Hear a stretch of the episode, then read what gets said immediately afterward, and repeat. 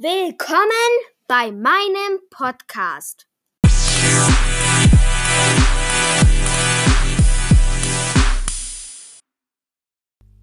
Achtung, Achtung, heute geht es um 1 Cent Münzen und um E-Mails.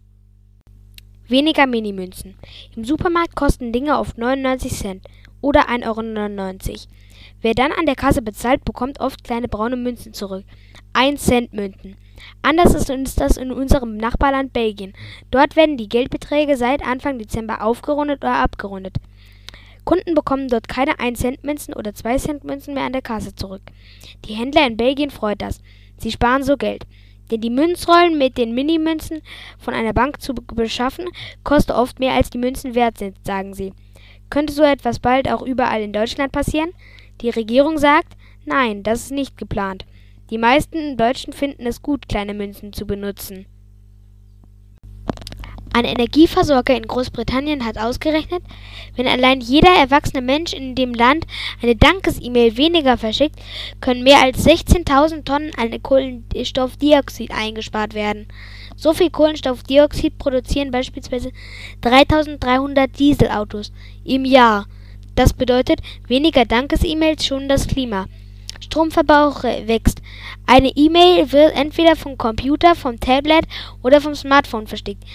Diese E-Mail wird auf ihrem Weg von A nach B zwar nicht mit dem Auto gefahren, aber auf verschiedenen Servern zwischengespeichert.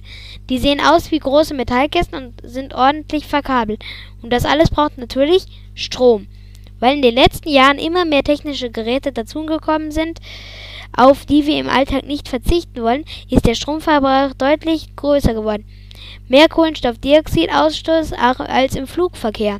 Eine französische Umweltorganisation hat etwas Erschreckendes ausgerechnet.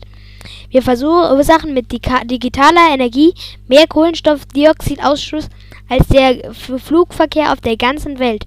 Wir sollten uns genau überlegen, wie und wozu wir die Technik nutzen. Wenn Dinge gespeichert werden, wird Energie verbraucht. Verbrauchte Energie muss neu gewonnen werden. Und das geht bei den großen Mengen halt immer auf Kosten unseres Planeten.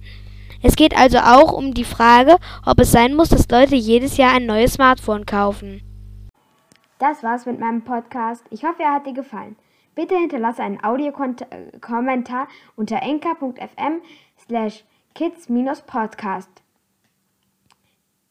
Frag mal deine Eltern, ob sie wissen, wie man das eingibt. Tschüssi!